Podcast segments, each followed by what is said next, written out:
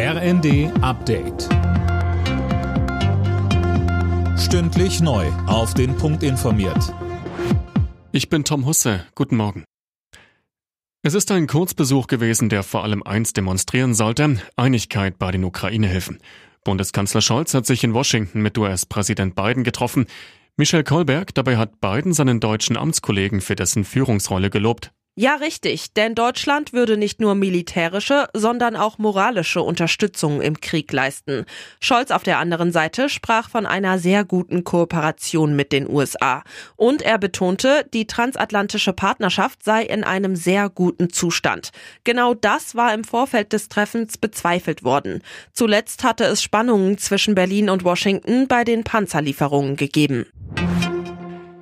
Der Rüstungskonzern Rheinmetall will eine Panzerfabrik in der Ukraine bauen. Wie Unternehmenschef Pappberger der Rheinischen Post sagte, seien die Gespräche mit Kiew dazu vielversprechend.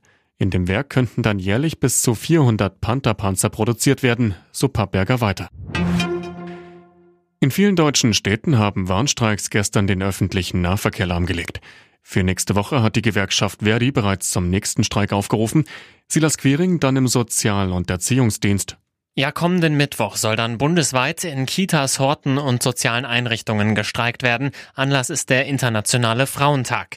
Die Streiks heute haben Busse und Bahnen in insgesamt acht Bundesländern stillstehen lassen. Hintergrund ist hier der Tarifstreit im öffentlichen Dienst. Ebenfalls auf der Straße waren die Klimaaktivisten von Fridays for Future. Sie marschierten erneut zum globalen Klimastreik. Borussia Dortmund hat sich an die Tabellenspitze der Fußball-Bundesliga gesetzt. Der BVB konnte sich am Abend knapp mit 2 zu 1 gegen RB Leipzig durchsetzen. Damit haben die Dortmunder auch ihr zehntes Spiel in diesem Jahr gewonnen. Alle Nachrichten auf rnd.de